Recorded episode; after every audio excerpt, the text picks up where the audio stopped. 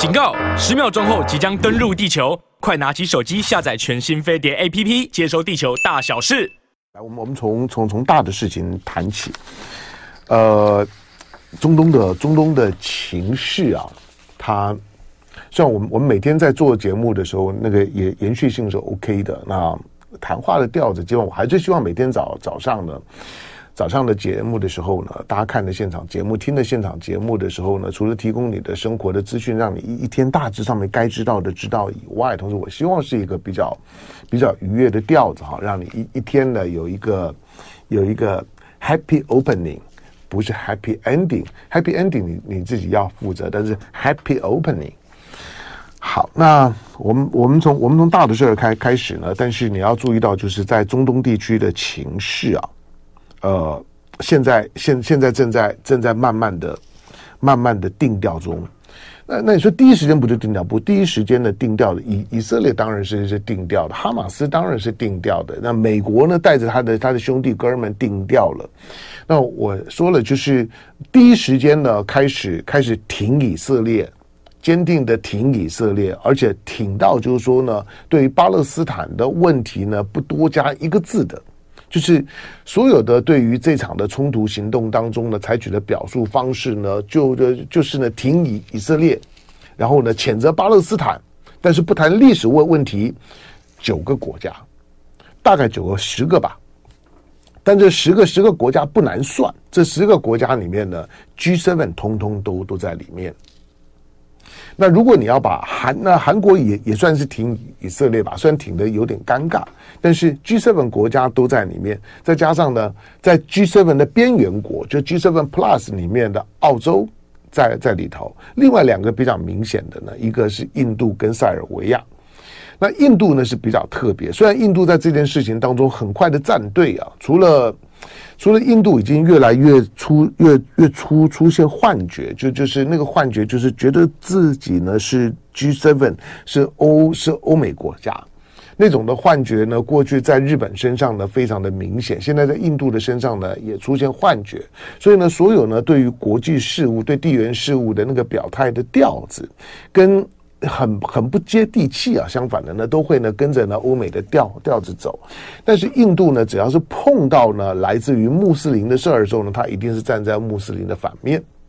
大概就就这样。那塞尔维，塞尔维亚也一样。那塞尔维亚为为什么样？塞尔维亚不是不不是跟中国很好吗？对，塞尔维亚呢跟中国很好。他他现在很很重要的，不管是经济啊、安全啊，或者说他未来的未来的发展啊、基础建建设啊、武器啊各各方面，塞尔维亚呢跟跟中国的关系呢非常的紧密。但我我不是说中国呢就支持巴勒斯坦，可是中国作为一个大国，它维持的平衡感呢会比较好。那。中国的中国的境内新疆，其实新疆呢也也有维吾维吾尔，可是你有发现，在中国谈到维吾尔的时候呢，越来越越不会在后面呢加上问题，就是中国有维吾尔，但中国越来越没有维吾尔问题。就中国有很广大的穆斯林，可是中国越来越没有所谓的穆斯林问题，这是一个非常重要的趋势的发展，是一个非常重要的 sign 啊，就是你你不要不要。就是每天稀里糊涂过了之后呢，就低低估了这些的变化。就是不管是不管是过去西方炒作的维吾尔，或者呢，对对西方来讲呢，一想起来就头都要头痛的跟穆斯林世界的关系，在中国身上越来越不是问题。基本上面，你也可以说它已经不是问题。新疆呢，成为广大穆斯林世界。在寻求他自己的国家地区的发展的模式的时候的一个 sample 范本，正面的范范本。这个对这就中国在在新疆的这些年的变化，对于整个的中亚、中中东、北非的这些区块来讲，很有示范效果的。我认为中国应该可以，可以呢，可以呢，开始呢，从新疆呢打开门之后呢，开始进行一场好好进行一场的中国和穆穆斯林世世界的，就是说呢，发展示范的交流。那推动呢？推推动穆斯林外呃外交。我所谓的穆斯林外交，就是从中东从从新疆的视角，而不是从北京的视角，它应该会有非常好的效果。毕竟，毕竟相同的宗教，相同的语言啊，讲讲讲起话来呢，就是谈事情的时候呢，总还是呢比较方便的。好，那。那但塞尔维亚呢，虽然跟中国很好，可是塞尔维亚有科索沃的问题。科索沃虽然它有多元的宗教，可是它的主要的宗教呢也是伊斯兰教。那塞尔维亚现在呢卡在呢科索沃的问题上面啊，都已经就随随时都会发生一些的冲突事件了。那北约呢也都在高度的关注呢这个区块，所以呢。北边一点呢是是俄乌的问问题，中间一点呢是塞尔维亚跟科索沃的问题，再南边一点呢就是呢巴勒斯坦和以色列的问题。好，所以呢这这三个问问题呢本身你会发现呢他们之之间呢是联联动的，是会呢相互的串联在一起的。好，那呃虽然是这样，但是印度呢是是比较特别的。来，我们进一下广告，广告回头之后呢继续聊。我是夏云芬。好，来我们再再再继续呢来关注一下，我们刚。刚刚提到，就是说中东的问问题呢，在未来一段一段时间呢，仍然会让这个世界呢非常的纠结，因为因为真正的冲突呢还没有开始。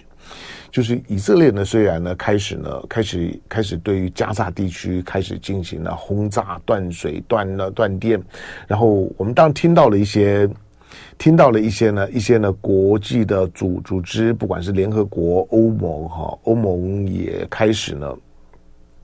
开始呢，警告以以色列哈，就就就就是呃，对于对于就哈马斯的这个复仇呢追击哈，那不能够呢违反呢就是呃人道主义的原则，就是呢战争当中的人道主义的原则。可是我我说在这种的呼吁啊，他说啊，这个欧欧盟呢发发出了发出了有史以来呢对以色列的就是说呢这个批判的最强音。说在，就是它的标标准呢，怎么会这么这么低呢？你听也听得出来，就是说欧盟的欧盟的讲话啊，那个那就只是交代立场而已。欧盟能怎么样？欧盟敢怎么样？动作呢？当欧盟呢原来有企图心呢，成为成为成为地地球上面的，就是三大呢政政治团体，成为呢三大国之一，就是除了除了除了美国、中国之外呢，欧盟是一国。但是，真的在关键的时刻的时候呢，只敢呢出一张嘴呢，简单的就是呢一语带过，没有行动，没有 action。平常有在在在关心巴勒斯坦嘛？但你你你可能会觉得，你谭耀，你有你有病是吗？你又不是穆斯林，你又不是巴勒斯坦人，你又你又你又你又你又不是阿拉伯人，你甚至于呢，连连我我中东只有只有过境的时候。没 有过境，我也我也没待过。好，那那那对了，就是我我读书嘛。那读了以后呢，从从年从年轻时候读，我我这几天有有讲过嘛，就是我特别在对中东问题，在在过去啊，真的就是在年年轻的时候呢，念书的时候呢，那完全都是美国的宣传视角。对对，中东地缘，你想到时候，你就会觉得那个那个是一个那个是一个封闭保守。对于对阿拉伯世界，对于穆斯林，对于对伊伊斯兰教，你的你你你你就会有一些比较负面的那种的标签呢，跟想象，觉得就是恐怖主义啦、攻击啦、战乱啦，然后然后然后呢，然后的很很很很严格的这个穆呃这种这个伊斯兰的戒律啦。大概就这样的印印象，可可是，可在上个世纪的九零年代呢，开始有有有了网络以后呢，我觉得我我觉得自这自己做了很多的补强，那修正跟调整之后呢，我我觉得对于对中东、对阿拉伯世界，尤其对巴勒斯坦，我心里面呢产生了巨量的同情。当然，这种的同同情，我又帮不上太大的忙。可是在，在在一个舆论圈子里面，起码我希望华人世世界呢，能够更更准确的呢去理解，在那地方呢发生的悲剧，悲剧的主角呢不是以色列，悲剧的主角是巴勒斯坦。好，那上个世世纪呢，在在读在读萨伊德，好，我我我我这这这几天有有有提到提到过了。那那呃。应该还还可以找到萨伊德的书哈，那去找萨伊德书，起码萨伊德的两那两本书呢，你要看一下他的他的他的自传体式的这个那那那本书相关何处？那另外另外一一本呢，是他的是他的有关于后殖民主义的反省的一个一个可以说总集成。那本书我记得翻译做做东方东方主义吧。那这两本书，这两本书看完了之后啊，因为他毕竟是虽然他在他在他他在十多年年前已经过世了哈，不过。不过呢，他在过过世前呢，在在西方的学术圈子里面呢，一直在发出呢这种文化反省的声音。作为一个一个呢，在加加萨在埃及出生长大的巴勒斯坦，父亲是巴勒斯坦人，母母亲呢是英国英国英国籍。那这样的一个背景，然后呢，受西方的教育，然后在在普林斯顿，在哈佛。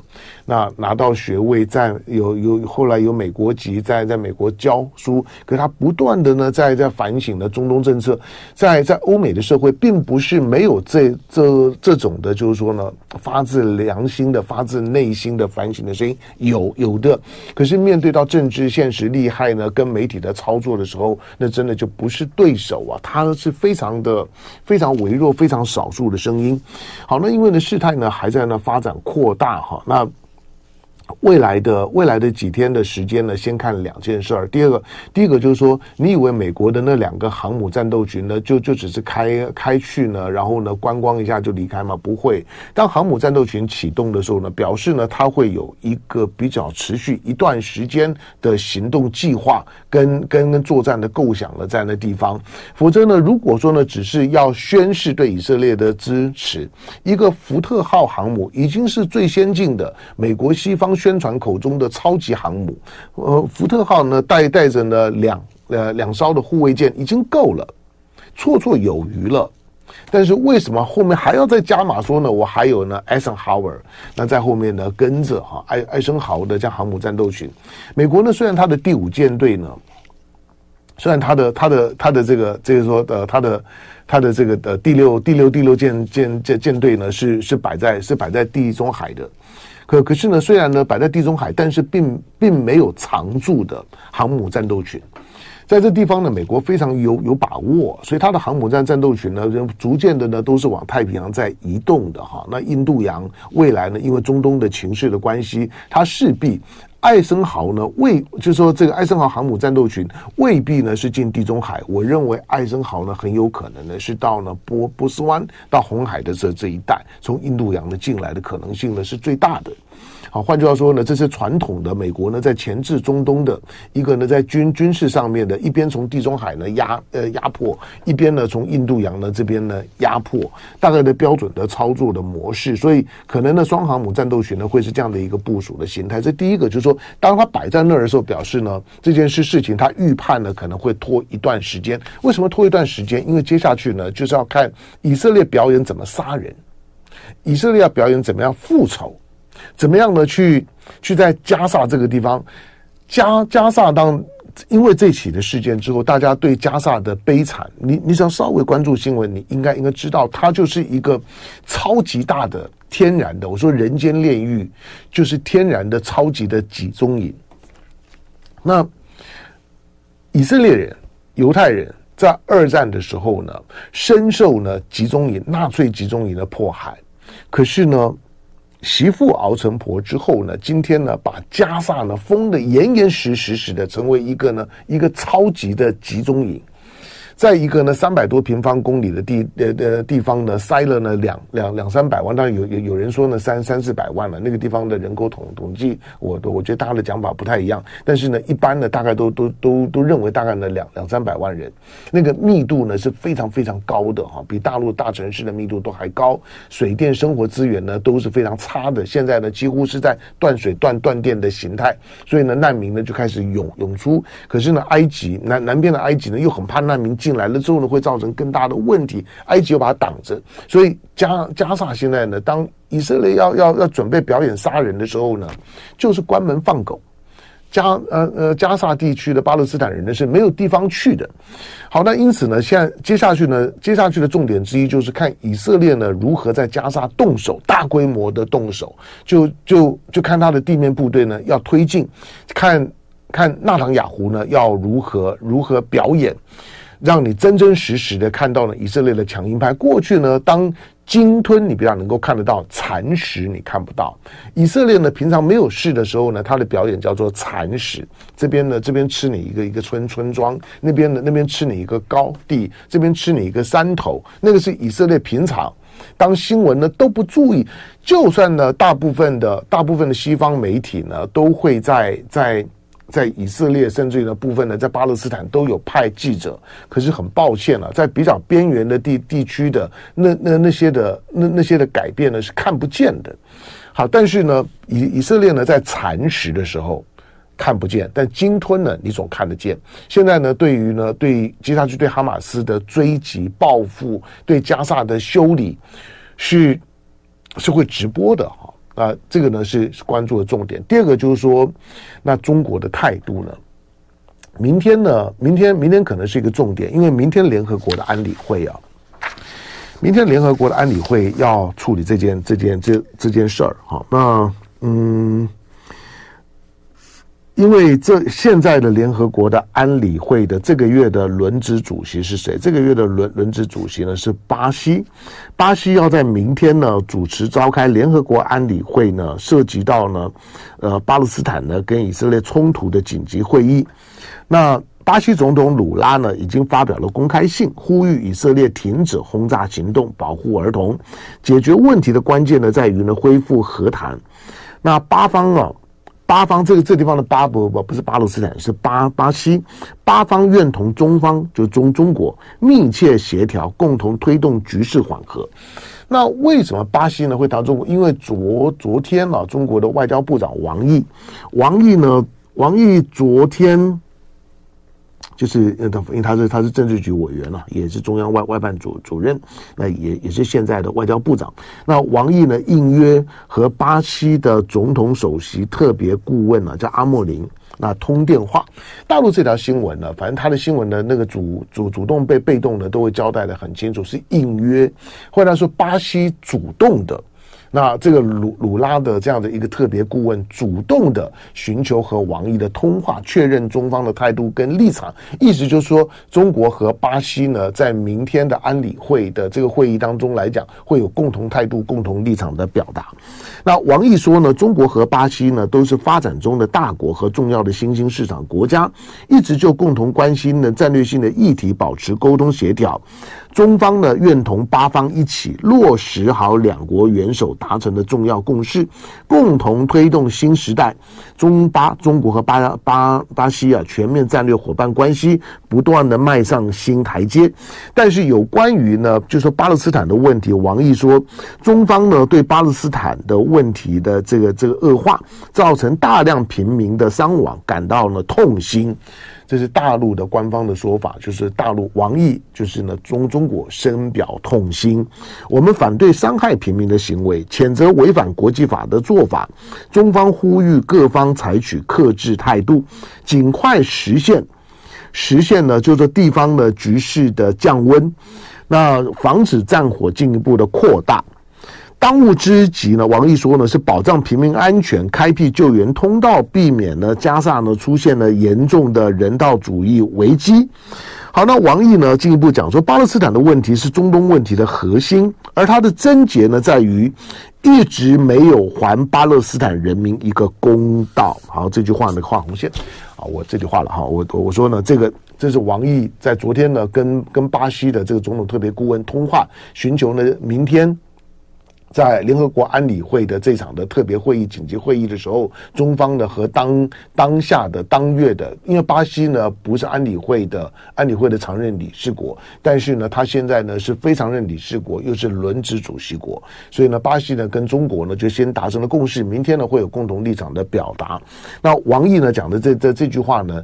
最后的这句话呢，就是中国长长时间立场，而且里面看起来是已经有有感情在里面的，就是巴勒斯坦的问题的症结在于一直没有还巴勒斯坦人民一个公道。